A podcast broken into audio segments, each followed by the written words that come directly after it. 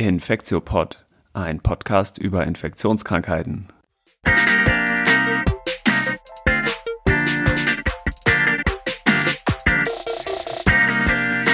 Okay. Ja, willkommen zur 49. Ausgabe des Infektiopods. Bald steht ein runder Geburtstag an. Heute ist Donnerstag, der 25. Februar 2021. Mein Name ist Till Koch und ich begrüße wie immer Annette Hennigs. Hi Annette. Hi. Und außerdem natürlich dazugeschaltet ist auch wieder Elena Terhalle. Hi Elena. Hallo. Genau, wir haben jetzt ja zwei Folgen, die schwerpunktmäßig sich mit Tuberkulose beschäftigt haben, gemacht, Folge 47 und 48.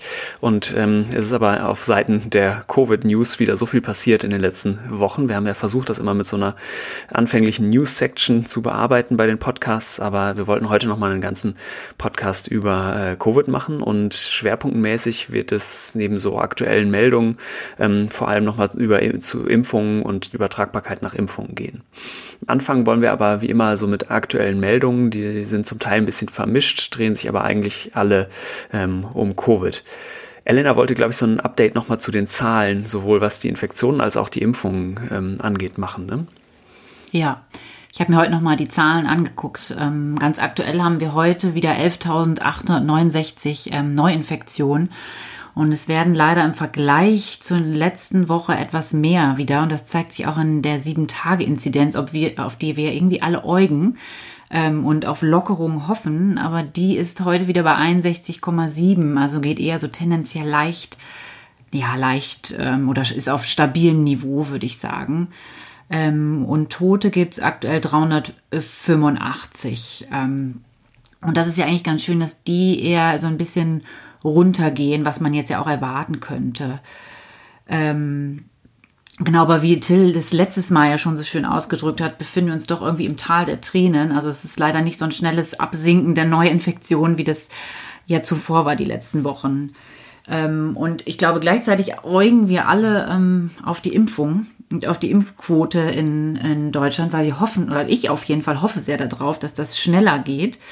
Ähm, und die Impfquote in Deutschland ist bei 4,4 Prozent. Ähm, da habe ich mir heute jetzt nochmal die genaue. 4,4 Prozent der Menschen haben eine Impfung bekommen, oder? Äh, genau, haben eine Impfung bekommen. Ja. Und dann natürlich weniger, dass sie schon die zweite Impfung bekommen haben. Hm. Äh, genau, und dann habe ich sparsam. ja, vor allem, wenn man sich auch die Daten im Vergleich international anguckt, ist es schon ähm, also ich finde irgendwie erschreckend. Ich war dann doch sehr erstaunt. Ähm, es gibt ja dieses Our World in Data und da habe ich mir heute nochmal die genaueren Zahlen angeguckt und da führt Israel, was wir in, in der Presse auch schon immer so mitbekommen haben, mit 90 Impfdosen pro 100 ähm, Einwohner an erster Stelle und das finde ich schon ähm, Wahnsinn. Die haben ja auch Ende letzten Jahres angefangen zu impfen. Ähm, das ist schon wirklich sehr erfreulich. Ähm, an zweiter Stelle ist die Arabische Emirate mit 58. Okay. Ähm, Was heißt das denn genau? 90 Dosen pro 100 Einwohner? Das heißt jetzt nicht, dass 90 Prozent schon geimpft sind, nein. ne? Genau, das heißt nicht, dass 90 Prozent geimpft sind, sondern teilweise haben die, also dass 90 Dosen wirklich verteilt okay. wurden. Das heißt, ähm, dass manche davon auch ähm, zweifach schon geimpft wurden und dann sind es entsprechend natürlich nicht 90 Prozent. Das heißt irgendwas zwischen 45 und 90 Prozent der Bevölkerung, aber immerhin, ne? Genau. Müsste es sein, ja, okay. Ja, trotzdem irre. Genau. Ja. ja. Genau, und die ähm, UK ist bei 27 und die USA bei 20. Und ähm, man muss sagen, dass Europa liegt da ziemlich, ziemlich drunter mit 6,4 pro 100 Einwohner, was ja schon wirklich schon ein sehr hoher Unterschied ist, wenn man sich das anguckt. Mhm. Aber für Deutschland heißt es doch, dass jetzt in Sachen Pandemiebekämpfung die ähm, Impfungen jetzt in den nächsten ja, Wochen bis wahrscheinlich auch wenigen Monaten nicht so die entscheidende Rolle spielen wird und uns da jetzt auch erstmal nicht der Ausweg sein wird ne, für Deutschland. Ach, das so pessimistisch würde es jetzt nicht nehmen. Ja. Also wenn man sich jetzt vor allem, wenn man sich anguckt, wie die Impfungen so, ähm, die ähm, Impfdosen so pro Tag sich entwickeln, dann ist es schon so, dass es deutlich mehr wird auch. Dass wir jetzt schon über 100.000 am Tag impfen, während wir im Ende Januar noch so bei circa, ähm, ich habe jetzt mal vom 29.01. bei 56.000 waren. Also das hm. ist schon ähm, bei den Erstimpfungen jetzt, meine ich. Hm. Ähm, also es ist schon, ähm, würde ich jetzt auch nicht ganz so pessimistisch sehen. Na gut, okay. Ja, ich glaube auch. Im Moment ist es, glaube ich, noch so eine Kombination zwischen Zögerlichkeit und aber auch Supply. Und mhm. ich glaube, gerade diese, diese, die äh, Verfügbarkeit wird sich ja hoffentlich doch noch mal bessern, wenn jetzt noch Nachlieferungen kommen ähm, in den nächsten Wochen. Also das ja. möchte ich mal schwer hoffen. Mal, wie ist denn ja. euer Gefühl hm, jetzt als Leute, die auch in der Klinik arbeiten, ähm, dazu, ob wirklich auch alle Dosen verimpft werden? Ich habe ja immer wieder auch ähm, Berichte gehört, dass Impfdosen weggeworfen weggeworfen werden, weil irgendwie es rechtliche Bedenken gibt und äh, man irgendwie keine Leute vorziehen wird, will. Und das ist ja wirklich was, was ich total schrecklich finde. Also ich finde, das ist ja wirklich muss eine der obersten Prioritäten sein, dass keine Impfdosen weggeworfen werden, sondern dass jede Impfdosis möglichst schnell in einem Arm landet. Ne? Also auch eine andere Priorität muss auch sein, dass die möglichst wenig Zeit im Freezer verbringt und möglichst schnell verimpft wird. Ähm, ist das auch eure Erfahrung aus der Klinik oder habt ihr schon Sachen, Berichte gehört, auch dass Impfdosen verworfen wurden? Also ich habe das bei uns nee. nicht gehört. Nee, ich bei uns auch nicht. Also okay. ich kenne nur das, was jetzt, glaube ich, alle kennen aus der Presse, ne, dass in den Impfzentren irgendwie ähm, viele Termine nicht wahrgenommen werden und man einfach mehr impfen könnte, als dann Leute kommen. Aber ähm, dass jetzt da wirklich im großen Stil Impfdosen umkommen, weiß ich nicht. Ich glaube, man muss das tatsächlich ähm, man muss mehr Backup-Mechanismen haben, dass man sagt, wenn am Ende des Tages dann irgendwie 20 Termine nicht besetzt ist oder man merkt das nachmittags, dann muss man irgendwie eine, ein, ein, ein äh, System haben, wo man dann Leute irgendwie ranholen kann, die dann geimpft werden. Also ich finde jetzt auch jeder, der eine Impfung im Arm hat, hat ist irgendwie nützt ja der Allgemeinheit. Ähm, und bevor die im Schrank liegen, würde ich die auch verimpfen. Ähm, aber ich glaube, so langsam, ähm, also ich finde jetzt auch diese auch meine persönliche Meinung, das wurde ja auch viel kritisch diskutiert, dass man jetzt sagt, Lehrer und Erzieher, also Grundschullehrer und Erzieher können jetzt geimpft werden, ähm, finde ich auch eigentlich eine gute äh, Maßnahme. Ähm, da hat man ja auch nochmal dann irgendwie ein großes Kollektiv an Leuten, die jetzt, wenn man jetzt die rein medizinischen Indikationen sehen würde, lang längst nicht drangekommen wären, die aber natürlich irgendwie in einem vulnerablen äh, Teil der äh, Gesellschaft arbeiten, ähm, die man jetzt noch impfen kann. Also ich glaube, so kann man dann sich so ein bisschen lang manövrieren und sagen, wir haben jetzt irgendwie im Moment ein Überangebot von AstraZeneca, ähm, was irgendwie nicht richtig weggeht. Ähm, und dann äh, erweitert man eben die Indikation. Also das fand ich eigentlich gar nicht keine doofe Idee, mhm. ähm, das so zu machen. Ja, super. Und ähm, Elena, du hattest gerade schon die steigenden Fallzahlen wieder angesprochen. Ein wesentlicher Faktor dafür ist ja wahrscheinlich auch die äh, sogenannte britische Variante, die B117, ähm, dass die jetzt eben immer weiter zunimmt. Das ist auch weiter, ähm, die Entwicklung ist weiter so wie vorhergesagt, dass sie sich jede Woche eigentlich mehr als verdoppelt in Deutschland, oder? Ja, also ich habe die Daten nochmal vom Robert Koch Institut nachgeguckt. Da gibt's halt die letzten publizierten Daten vom 17.02., die ich gefunden habe. Mhm. Und da sind die einmal angegeben für die Kalenderwoche 4 und die Kalenderwoche 6 von 2021. Und da ist es halt so, dass in Kalenderwoche 4 der Anteil noch 5,6 Prozent ist, während das in der Kalenderwoche 6 22 Prozent ist. Also da zeigt sich ja schon deutlicher Trend. Ähm, genau, sind die exakten Zahlen, die ich gefunden habe. Ich habe jetzt sonst, glaube ich, waren in der Presse noch andere Zahlen für bestimmte Regionen, aber da kann ich jetzt nichts genaueres zu sagen. Aber es zeigt sich schon, dass es ein deutlicher Anstieg ist von der Variante, ja. Und man muss ja sagen, warum soll das jetzt bei uns anders sein als in UK? Ne, da hat man das ja auch gesehen, verdoppelt, verdoppelt, verdoppelt und dann war es die vorherrschende Variante. Also ich glaube, das kann man hier auch erwarten, ehrlicherweise, ja. dass das so passieren wird. Ne? Genau. Ja, denke ich auch. Vielleicht noch eine ähm, eine erfreuliche Nachricht von der Impffront noch mal hinterhergeschoben, bevor wir von den Impfungen erstmal kurz wegschweifen. Ähm, es gab ja gestern auch die Mitteilung, dass jetzt über diese COVAX-Initiative, über die wir ja schon vor einigen Folgen mal ähm, gesprochen hatten, jetzt ähm, äh, die ersten Impfungen äh, verteilt und ausgeliefert worden sind, und zwar nach Ghana. Ähm, die haben 600.000 AstraZeneca-Impfstoff, äh, Dosen von dem AstraZeneca-Impfstoff bekommen, ähm, produziert in Indien, die eben äh, nach äh, am 24. Februar in Accra angekommen sind. Man muss sagen, bei der Einwohnerzahl von irgendwie knapp 30 Millionen ist das natürlich auch äh, Tropfen auf den heißen Stein, aber immerhin. Also muss man sagen, das ist schon, ähm, dass das jetzt anläuft, ist ja schon auch ein Erfolg. Nachdem man am Anfang so ein bisschen das Gefühl hatte, wer das meiste Geld auf dem Tisch liegt, kriegt die meisten Impfungen, mhm. ähm, wird jetzt eben auch äh, über solidarische Wege, hier zwar äh, mikroskopisch geringe Mengen, aber immerhin ähm, verteilt. Also das ist ja schon mal sehr erfreulich, ja. finde ich. Ja. Ist auch mal erwähnenswert. Gute Nachrichten. Ja. Gute Nachrichten. genau. Und die zweite Sache, die ich auch noch berichten wollte, ähm, ist, dass, hat mich auch wieder wahnsinnig beeindruckt, dass Moderna jetzt schon eine ähm, variantenspezifischen Vakzinkandidaten äh, generiert hat, und zwar der äh, eben sich äh, speziell an diese Variante B1351 ähm, äh, angepasst hat. Da sind jetzt werden die ersten Dosen für äh, für klinische Studien an das NIH verschifft. Also das ist schon ist natürlich das Coole an diesen RNA-Impfstoffen, dass man die wirklich relativ schnell modifizieren kann und dann eben auch anpassen kann auf neue Varianten. Ähm, und da werden jetzt, wie gesagt, erste Studien durchgeführt, ähm, einmal mit einem variantenspezifischen Booster-Kandidaten-Vakzin und dann einmal noch mit einem äh, multivalenten Booster-Kandidatenvakzin, also die sozusagen einmal den, äh, den, den Wildtyp-Virus äh, hat und dann eben den DB1351-Variante. Ja das ist, und ich glaube, deswegen finde ich, muss man auch nochmal sagen, dieses, ähm, dieses ganze, ich möchte es jetzt mal Gejammer nennen mit AstraZeneca, ist, glaube ich, auch in ein paar Monaten echt Schnee von gestern, weil wenn man sieht, dass die RNA-Impfstoffhersteller so schnell sich anpassen können, kriegen wir halt alle einen Booster dann irgendwann. Ne? Also das finde ich jetzt wirklich, äh, ja. ja zu dem also Game Changer super, Paper kommen wir ja gleich auch noch zu ja. AstraZeneca. Genau. ja, ding, ding. genau. Cool. Ja, ich habe auch noch ein kleines News-Schnipsel und zwar ähm, haben wir mal versprochen, als wir über Ivermectin gesprochen haben, dass wir dranbleiben an dem Ivermectin-Thema und ich ja. habe noch ein kleines, aber eine gut gemachte Studie aus Mexiko gesehen, die eine randomisierte, doppelt blinde, kontrollierte Studie ähm, war zum Einsatz von Ivermectin. Der Titel war Efficacy and Safety of Ivermectin and Hydroxychloroquine. Oh Gott, oh Gott in Patients with Severe COVID-19, a Randomized Control Trial. Ist bis jetzt nur als Preprint erschienen, also da auch wieder nicht durch den Peer-Review-Prozess gelaufen, aber äh, genau, immerhin ist schon mal publiziert worden.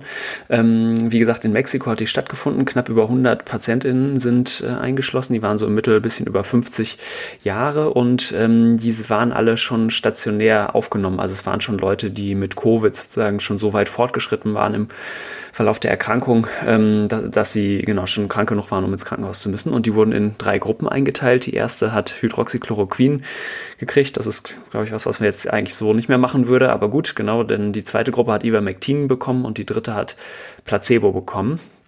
Und ähm, der Outcome, also das, was sie sich angeguckt haben, was sie interessiert hat, was sie messen wollten, ähm, war ein Unterschied in der, ähm, der Verweildauer im Krankenhaus ähm, und ob sich die Leute äh, respiratorisch, also von der Atemwegssituation verschlechtert haben, also auf, ob sie auf Intensivstationen gehen mussten oder beatmet werden mussten und ob sie gestorben sind. Mm, und leider muss man sagen, ist in allen diesen äh, drei Punkten, also Aufenthaltsdauer, Atemwegsverschlechterung oder Tod, es keinen Unterschied, insbesondere auch von der Gruppe 2 und 3, also Ivermectin gegen Placebo, ähm, aufgetreten.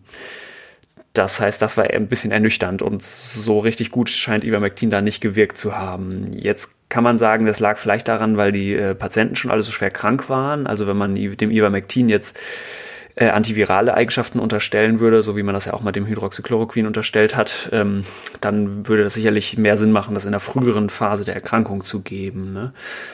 Genau, aber das zumindest mal so als eine Studie, die bis jetzt kein, keine Wirksamkeit von Ivermectin leider ähm, zeigen konnte.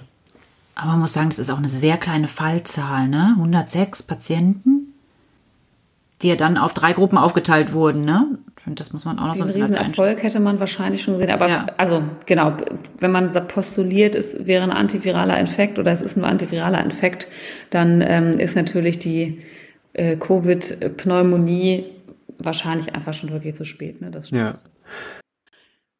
Genau, und jetzt kommen wir ja zu unserem Hauptthema sozusagen, ähm, Real-Life äh, Vaccine äh, Data. Und ähm, als ähm, wir haben ein paar Paper rausgesucht und ein paar Preprints, einmal aus Schottland, das hat vielleicht der eine oder andere auch schon gehört, und dann noch aus Israel äh, Daten.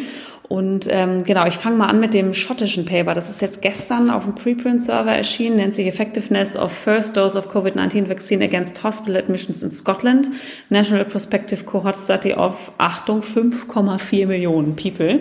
Ähm, und da sind natürlich wieder äh, die mit ihren Registern ganz vorne dabei. Also es ging sozusagen, die haben untersucht, ähm, Daten verglichen mit ähm, äh, Patienten, die geimpft worden sind, äh, dann äh, positiven PCR-Testen Krankenhausaufenthalten mit ähm, Covid als Hauptdiagnose und Mortalitätsrecords von äh, 5,4 Millionen äh, Menschen in Schottland, ungefähr 99 Prozent der Population.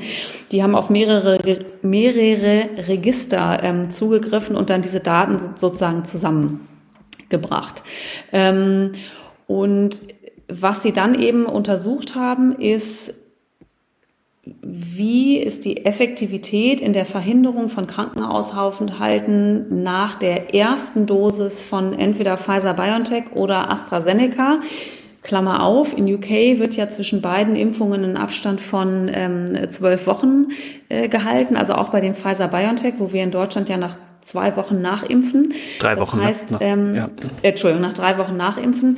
Ähm, Genau, das hat man sozusagen äh, dort untersucht. Und Cut-off der Studie, also Ende der Datenanalyse, war der 15. Februar. Da waren ungefähr ähm, 22 Prozent der Bevölkerung mit der ersten Impfung geimpft.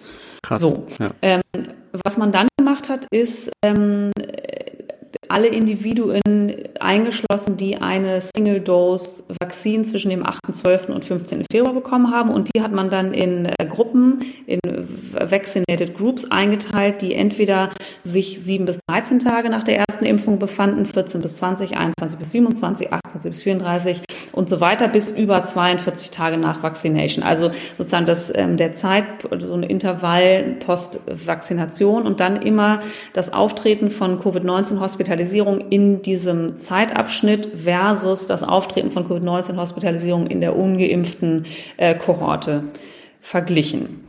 So, Leute, die vorher schon mal positiv getestet worden waren, sind irgendwie rausgenommen und man hat dann durch Statistik äh, versucht, noch Confounder rauszurechnen, ähm, dass man das sozusagen Alter, äh, Geschlecht, auch sozioökonomischer Status, das so ein bisschen äh, versucht hat zu ähm, äh, auf einen Nenner zu bringen, die nicht Vaccinierten und die Vaccinierten.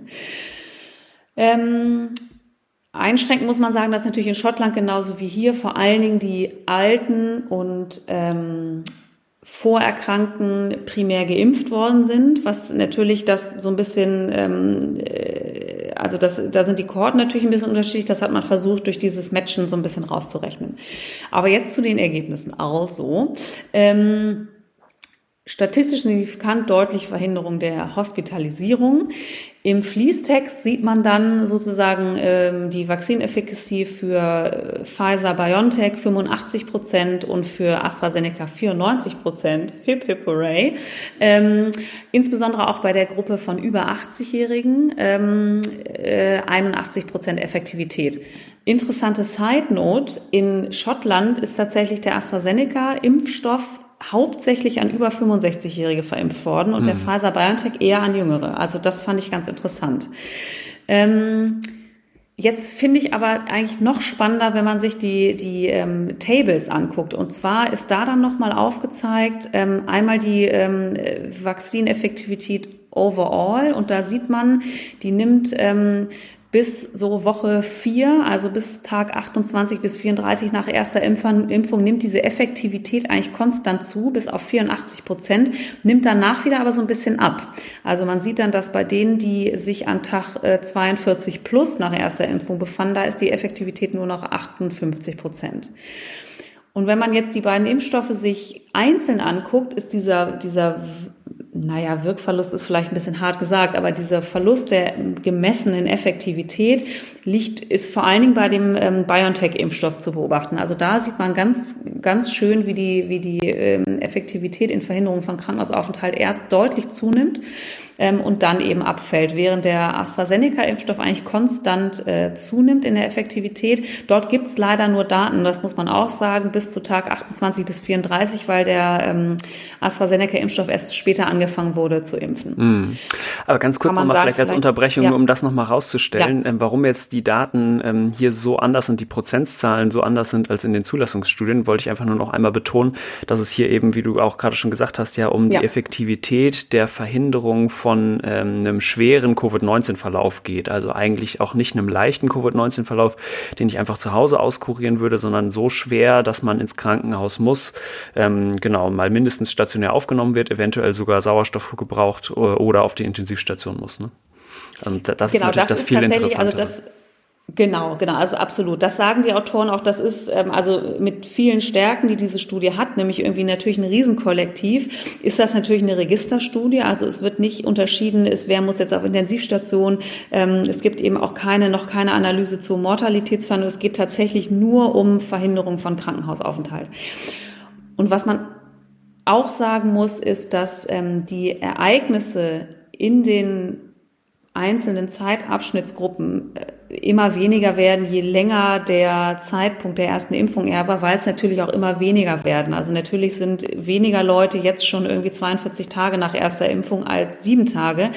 Das heißt also zum Beispiel in der in der ähm, AstraZeneca geimpften Gruppe hat man in der Vaccine, also 28 bis 34 Tage nach erster Impfung 500 Leute und 200, äh, Entschuldigung, und zwei Ereignisse.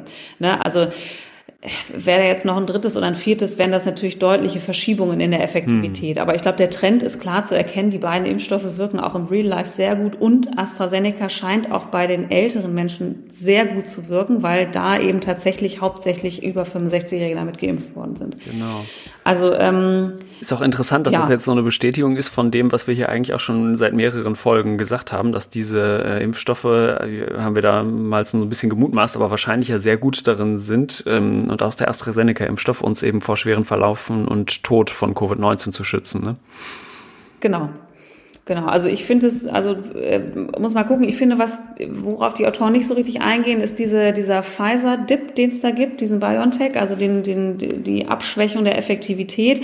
Man muss natürlich auch sagen, eigentlich ist BioNTech halt mit drei Wochen nach Impfungszeit vorgesehen und nicht mit drei Monaten. Das wurde ja auch schon initial, als ähm, UK da ihre ähm, ihr Impfschema rausgegeben hat, so ein bisschen ähm, kritisch diskutiert, ob man das jetzt wirklich strecken kann, so lange das Intervall. Mhm. Bei AstraZeneca ist es ja schon so vorgesehen, dass man eher länger wartet. Das ist gar nicht diskutiert in dieser ähm, mhm in diesem Preprint. Also das glaube ich würde ich also ich bin gespannt, wie das wie das gepeer reviewed wird. Das ist jetzt was was ähm, was schon so ein bisschen auffällt.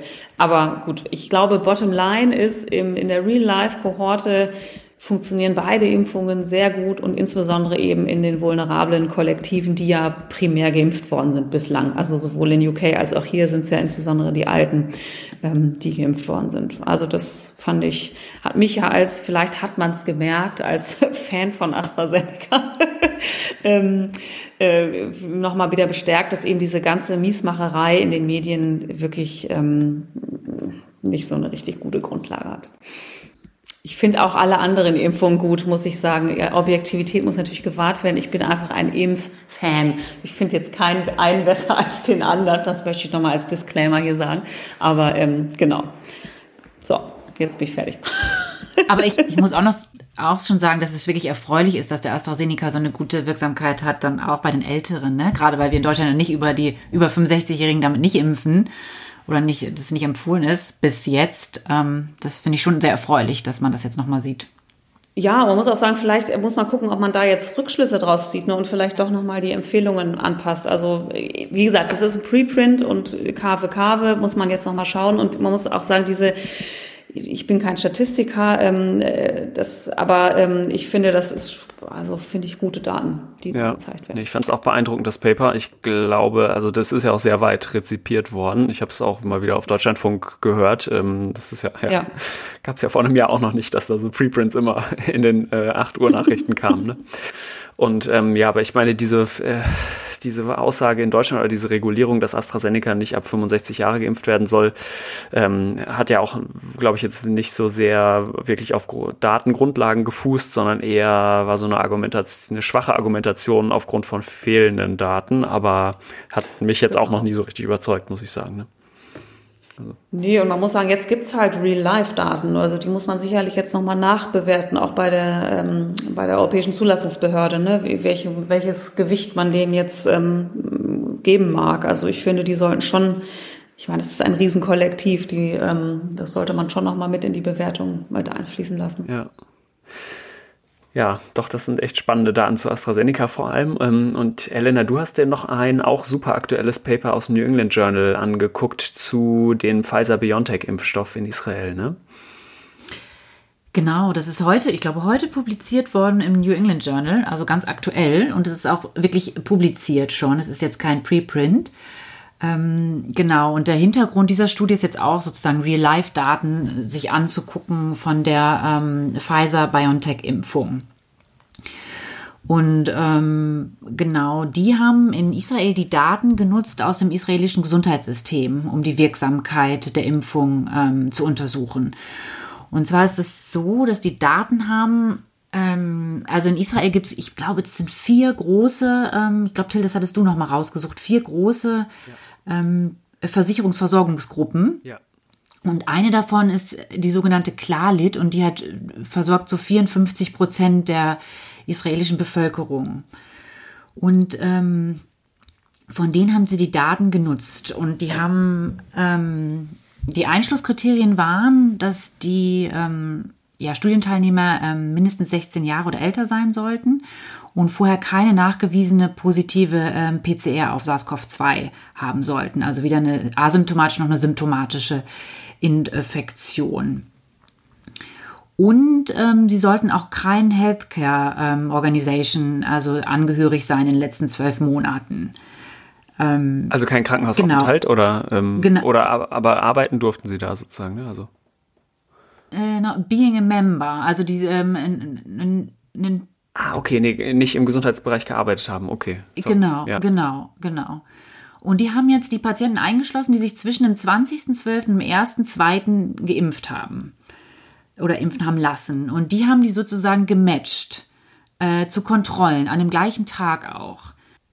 Also das Matching war nach Alter, nach Geschlecht, ähm, nach Region, in der die ähm, Studienteilnehmer gelebt haben, dann auch nach Schwangerschaft oder nach Influenza-Vorimpfungen in den letzten Jahren und nach ähm, sogenannten CDC Risk Factors. Also das sind Vorerkrankungen gewesen, nach denen die gematcht haben. Zum Beispiel arterieller Hypertonus, chronische Nierenerkrankungen, irgendwelche ähm, Herzvorerkrankungen, COPD, Tumorleiden etc. Ja.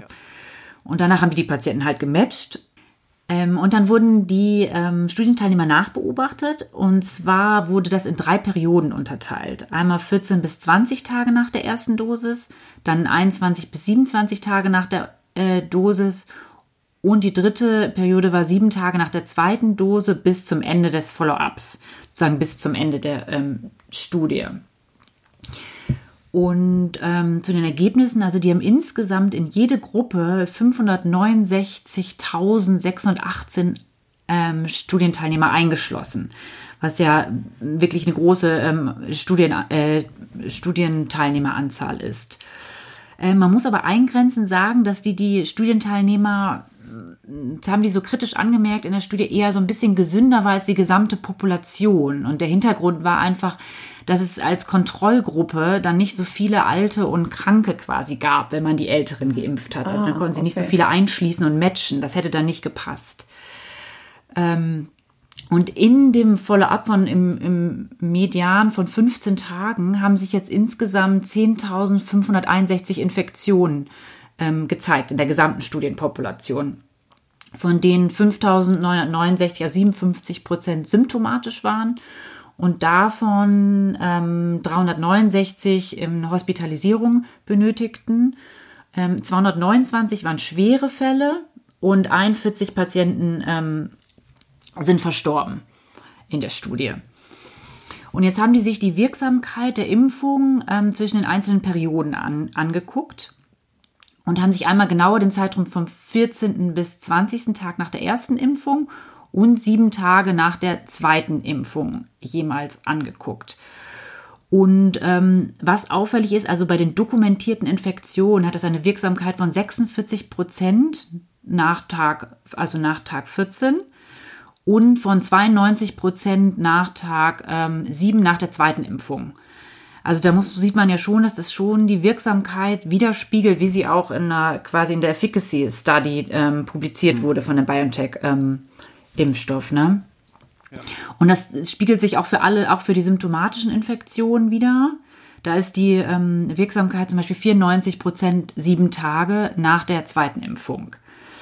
Und ähm, auch bei der Hospitalisierung sind das 87 Prozent und bei der schweren Erkrankung 92 Prozent. Was auffällig ist, dass Tod ähm, nur bei 72 Prozent liegt ähm, Wirksamkeit, Impf, der Impfschutz sozusagen. Aber da war die Nach der Nachbeobachtungszeitraum halt viel, viel kürzer. Muss man halt sagen, dass die nur die 14 bis 20 Tage nach der ersten Impfung überhaupt nachbeobachtet haben. Ähm, und die ähm, danach halt keine Daten mehr hatten. Das lag an einem Follow-up. Okay. Ähm, das heißt, ähm, ja, Gut, das da heißt, hätte man die einfach. Weil es alles so mit heißer Genau. Nadel gestrickt ist, quasi. Ähm, Ja, die, okay. genau. Man hätte sozusagen jetzt noch ein bisschen warten müssen, um mehr Daten zu generieren dadurch. Ich fand an dem Paper, ähm, das hat eine total coole Figure 2, das ist ein bisschen so wie die Figure 3 in den anderen Papern gewesen, dass man wieder diese roten und äh, blauen Linien hat, die so doll auseinanderklaffen. Ähm, ich fand es total cool, dass sie diese fünf Kategorien, die du schon genannt hast, so eingeteilt haben. Also einmal asymptomatische SARS-CoV-2-Infektion, dann symptomatische, aber ambulant zu behandeln, also leichtes Covid-19, dann äh, Covid-19, was hospitalisiert ist, dann die vierte Gruppe Severe Covid-19, also schweren Verlauf, wahrscheinlich ICU, also Intensivstation und dann die fünfte Gruppe Genau. tot sozusagen. Ne? Das sind, glaube ich, Ja. das sind ja wirklich jetzt äh, die fünf verschiedenen Verläufe von so einer SARS-CoV-2-Infektion, die eigentlich einen interessieren. Ne? Ja. Und da sieht man ja bei jedem, dass es wirksam, also ja, dass die Kurven auseinandergehen, so schön, ne? Also wie bei dieser, war das nicht damals die Figure 3, glaube ich, aus Genau. dem Efficacy Paper? Genau. Und das ist dann so ab Tag 12, glaube ich, nach der ersten Impfung, ähm, sieht man dann, dass die Kurven auseinandergehen. Und ich finde, das ist hier auch schon nochmal eine schöne ähm, Studie, einfach um zu zeigen, so real life, wie es da einfach ist, wenn man äh, die, ähm, genau, die Menschen impft, dass es sich einfach wieder bestätigt, dass die Impfung eine Wirksamkeit hat. Und natürlich, und natürlich haben die versucht jetzt, weil sie die Patienten halt so gut oder gematcht haben, so Confounder irgendwie rauszu, ähm, ja, rauszuhalten, sage ich jetzt einfach mal. Ja, ja ich Ja. habe so ein bisschen drüber nachgedacht. Ich stelle mir das ja total schwer vor, solche Effektivitätsstudien jetzt zu machen in einer Situation, wo dann ja irgendwann praktisch alle geimpft sind. Ne? Wir haben es ja gerade gehört, am Anfang hattest du ja gesagt, dass jetzt schon 90 Dosen pro 100 Einwohner in, äh, verteilt worden sind. Also wahrscheinlich ist es jetzt auch wirklich nur ein besonderes Zeitfenster, wo man diese Studien überhaupt machen kann, weil bald sind alle geimpft, da gibt's gar keine Kontrollgruppe mehr. Ne? Ja, genau. Ja. Auch in Deutschland haben wir noch ein bisschen länger eine Kontrolle. Ja, Genau. Zu irgendwas ist das ja auch gut, ne? Genau. ja, ich habe auch noch mir ein ähnliches Paper angeguckt. Ähm, ich will da jetzt gar nicht so, ich will das gar nicht so ganz ausführlich besprechen, weil sonst ähm, versinken wir, glaube ich, ein bisschen in den Prozentzahlen und absoluten Zahlen. Das ist jetzt wiederum nur als Preprint erschienen, heißt ähm, BNT 162B2 Effectiveness against SARS-CoV-2 Infections and COVID-19 in Israel. Und ähm, genau, hat auch wieder so riesige ähm, Mengen von, ähm, also riesige Zahlen eingeschlossen. Hat sich, glaube ich, jetzt über ähm, 5 Millionen ähm, Dosen angeguckt, die von dem Impfstoff, also es geht ja um den Pfizer-BioNTech-Impfstoff, verabreicht wurden und ähm, hat aus, ich glaube, aus allen diesen vier großen ähm, Gesundheitsversorgungsgruppen ähm, Daten analysiert und haben insgesamt über 140.000 SARS-CoV-2-Infektionen sich angeguckt. Davon waren, das kann man ganz gut mitrechnen, ungefähr 100.000 Infektionen in Erwachsenen oder in ab 16 Jahre Mm, und haben dann äh, interessanterweise fast äh, beschrieben, dass ähm, fast alle, also über 90 Prozent dieser 100.000 Infektionen ähm, interviewt wurden, also irgendwie zu ihren Symptomen gefragt wurden. Fand ich total krass. Ähm, ähm, und da kam nämlich raus, dass nur ein Drittel davon überhaupt Symptome hatte. Das heißt, zwei Drittel waren eigentlich asymptomatisch, zumindest zum äh, Zeitpunkt der Erhebung da. Ne? Mm, Genau, dann gehen die Zahlen immer weiter runter. Dann gab es so äh, dreieinhalbtausend Hospitalisierungen und dann ungefähr etwas über 400 Tote. Und äh, daraus wurde dann auch diese Vaccine Efficacy, also die ähm, Impfstoffeffektivität in Real Life kalkuliert, eben genau entlang dieser fünf Gruppen, die du gerade ja auch schon, äh, die wir gerade nochmal durchgegangen sind. Und äh, genau, im Prinzip kommt das Gleiche raus, dass die Wirksamkeit sowohl gegen einen ähm, leichten Verlauf von Covid-19 als auch gegen schweren Verlauf, als auch intensiv, als auch tot, ähm, jeweils über 90 Prozent beträgt. Ne? Also ähm, das auch nur nochmal ähm, unterstreichend oder das, äh, das bestätigend, was du gerade auch schon in diesem peer-reviewten New England Journal Paper gesagt hast. Ne? Und bei der Studie fand ich noch ganz spannend, dass sie sich auch, ähm, auch erhoben hat, wie es mit asymptomatischen SARS-CoV-2-Infektionen war. Die wurden jetzt, da war die Studie eigentlich nicht so komplett für ausgelegt, aber weil sie eben diesen großen Anteil von asymptomatischen Verläufen hatten, nämlich zwei Drittel, ähm, schreiben sie auch in der Conclusion sozusagen, obwohl das die Studie dafür nicht ausgelegt war, kann man zumindest ähm, schätzen, wenn man das zusammennimmt, also wenn man asymptomatische und Covid-19, also symptomatische Verläufe zusammennimmt und sich die Effektivität anguckt, war die halt immer noch fast 90 Prozent, nämlich 89 Prozent. Das heißt, daraus kann man schon ein bisschen schließen, dass auch die Effektivität zur Prävention von asymptomatischen SARS-CoV-2-Infektionen auch ähnlich hoch sein muss wie von symptomatischen Covid-19 Infektion. Ne? Und das ist, äh, fand ich auch nochmal sehr ermutigend, weil das ja wirklich noch eins der großen Fragezeichen ist, wie gut diese Impfstoffe auch gegen Transmission sind. Ne? Ja, genau, die testen ja tatsächlich relativ viel. Also ich habe jetzt ähm, nochmal die Daten, die Tests haben tatsächlich ähm, so 6,5 Teste pro äh, 1000 Einwohner ähm, am Tag. Ähm, wenn man das mal mit Deutschland vergleicht, wir sind so bei 1,8 Teste pro 1000. Ähm, so äh, Nachbarländer, Österreich ist irgendwie Testweltmeister mit 24 Testen pro 1000. Ähm, also das ist, gibt's ja schon Schwankungen. Deutschland ist eher jetzt mh, hm, nicht so vorne dabei bei der Testhäufigkeit. Äh, muss man mal gucken, genau. UK mit acht Testen pro 1000. Also die Israelis testen schon relativ viel und Deutschland eher so ein bisschen weniger. Ja. Muss man mal gucken, in welche Richtung das geht. Ja. Ja. Dazu äh, vielleicht anschließend noch, es gab noch ein kleines Paper im Lancet, was sich auch mit der Frage beschäftigt hat, der ähm, Verhinderung von Transmission durch oder ähm, asymptomatischen SARS-CoV-2-Infektionen nach Impfung.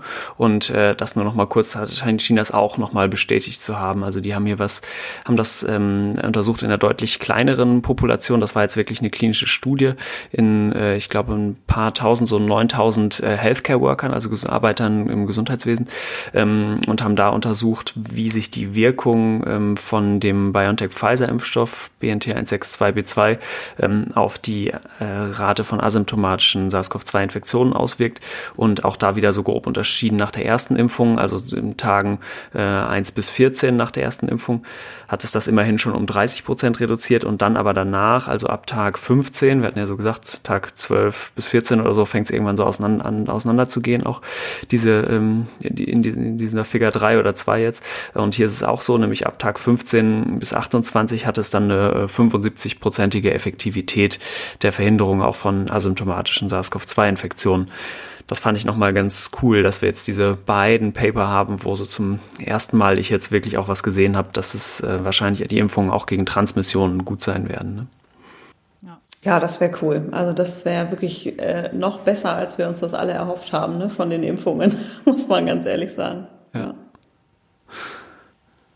Ja, das ist doch super. Ich glaube, dann haben wir unsere, wir haben ja gesagt, wir wollen einen kurzen ähm, äh, Überblick über das Neue machen. Jetzt ist so viel passiert, jetzt sind wir doch schon wieder ein bisschen länger geworden, aber ich fand es trotzdem sehr interessant. Ja. Natürlich wie immer. Und jetzt können wir ja mal, können wir doch ganz galant überleiten zu den Fundstücken der Woche. Ja, cool. Äh, Willst du anfangen, Annette? An? Ach so, ich kann anfangen. Ja, ich habe was ähm, in der App rausgefunden. Ähm, die ist also die nennt sich Gorillas. Ich weiß nicht, ob ihr das schon mal gehört habt. Das ist so ein äh, Start-up. Die haben Mitte letzten Jahres angefangen und das Versprechen ist, wir liefern Lebensmittel innerhalb von zehn Minuten. Ähm, das ist äh, sehr äh, zentriert in Regionen von Metropolen verfügbar. Also das ist, funktioniert jetzt nicht zum Beispiel da, wo mein Vater wohnt, auf dem Land, aber so in, also bei mir funktioniert's Berlin, Köln ist das, glaube ich, noch. Die, das ist ganz cool, die arbeiten mit so Dark Supermarkets. Also da werden dann irgendwie so Supermarktlager in so unscheinbaren äh, Locations äh, zwischengelagert. Und ich habe das jetzt schon ein paar Mal probiert und die stehen wirklich innerhalb von zehn Minuten mit dem Zeug vor der Tür. Von neun bis null Uhr. Ähm, ist jetzt kein Riesensortiment, ne, aber gerade in Zeiten, wo man irgendwie eh nichts machen kann, äh, muss man dann noch nicht mal zum Einkaufen das Haus verlassen. Das ist ganz cool. Also ich fand es very convenient und wenn das in der Region, wo Zuhörer äh, wohnen, liefert, ist das äh, ganz witzig, hm. mal auszuprobieren. Sortiment ist auch nicht so schlecht. Und ist das irgendwie so ein schlimmes äh, Riesenunternehmen, was die äh, Mitarbeitenden voll ausbeutet, oder? Nee, nee, tatsächlich ist es so, dass, also das haben zwei Berliner irgendwie gegründet, die auch ihre Fahrer sozusagen selber beschäftigt. Also das okay. ist jetzt nicht so über drei Mittelsmänner, wo dann irgendwie der, äh, der Mogul irgendwie alles einstreicht. Aber ähm, ich habe es jetzt nicht äh, nachgeprüft. Ey, das ist wirklich interessant, weil bei mir jetzt, äh, bei mir in der Nachbarschaft ist genau so ein Laden und ich wusste immer nicht, was das ist. Also es war offensichtlich ein Kurierladen und man kann ab und zu so durch die Tür reingucken und dann sah es nämlich eigentlich aus wie ein Supermarkt, genauso wie du es beschrieben ja, hast. Ja, genau. Das ist ja witzig. Ja. Cool, jetzt hast du mir erklärt, was ja. es ist. Eine Gorillas-Filiale. bei genau. mir vor der Haustür. Toll. Ja, bei uns auch eine vor der Haustür. Das ist sehr praktisch. Cool. Na gut, so, das war ich. Jetzt. Okay. Next. Soll ich weitermachen? Ja. Ich habe ein äh, Buch nochmal mitgebracht, was ich ähm, vor kurzem geschenkt bekommen habe. Ähm, das heißt Die Stadt der Blinden, das ist von einem portugiesischen Autor. Und das äh, ist ganz aktuell, weil es sich um eine Pandemie äh, handelt, die da beschrieben wird. Und zwar eine Pandemie, wo die Leute erblinden. Und äh, irgendwann sind äh, quasi alle blind, bis auf eine Frau, die äh, blindet zunächst zumindest aus irgendwelchen unerfindlichen Gründen nicht. Und äh, ja, genau, das, ich bin noch nicht, habe es noch nicht komplett durchgelesen, aber ich finde es ganz spannend. Ist so ein bisschen ein eigenwilliger Stil will. Also es gibt so ganz wenige Punkte und Kommas, sondern es sind eher so pausenlose Sätze. Da muss man so ein bisschen reinkommen, aber ähm, ich fand es ganz cool bis jetzt. Ja, die Stadt der Blinden heißt es. Okay. Sehr gut. Ich habe auch ein Buch mitgebracht heute. Und zwar von Dörte Hansen Altes Land. Ähm, ich habe das schon vor ein paar Jahren gelesen. Das ist auch schon ein bisschen älter, aber ich bin irgendwie wieder drauf gekommen, weil es jetzt so einen Zweiteiler gab bei ähm, bei ZDF, glaube ich, darüber. Und weil ich jetzt wieder Fahrradfahren war im alten Land hier. Das ist ja so eine Region, bisschen südlich der Elbe von Hamburg und total schön. Und ja, dieses Buch kann ich auch noch mal ans Herz legen. Es ist so, ein, so eine Familiengeschichte und unter anderem aber sehr realitätsnah, finde ich. Und deswegen irgendwie ganz gut geschrieben. Also das kann ich empfehlen. Cool. Ja. Ja, alles klar, das, dann haben wir es ja. Hm, beim nächsten Mal wollen wir auch wieder hm, so nur als Teaser schon ein bisschen Covid-News machen und dann aber vor allem eine spannende Folge hm, zu Mykobakterien machen. Ne? Elena, kannst, willst du noch mal kurz vorstellen, was wir da vorhaben? Genau, wir hatten jetzt die Tuberkulose ja schon ähm, in zwei Folgen besprochen und nächste Woche machen wir mal die nicht tuberkulosen Mykobakterien ähm, und haben dann auch einen Gast aus, ähm, aus dem Forschungszentrum Borstel, der Leiter vom ähm, Nationalen Referenzzentrum, zu Besuch. Und genau, ich glaube, da freuen wir uns schon drauf, dass wir, dass der uns mal, genau, die NTMs, wie sie abgekürzt heißen, näher bringen. Cool, wird. das wird schön nerdig. Ich freue mich drauf. Ich überlege mir auch schon Fragen. ja, sehr gut. Sehr gut. Cool, dann bis zum nächsten Mal. Ciao. Bis dann. Tschüss. Tschüss.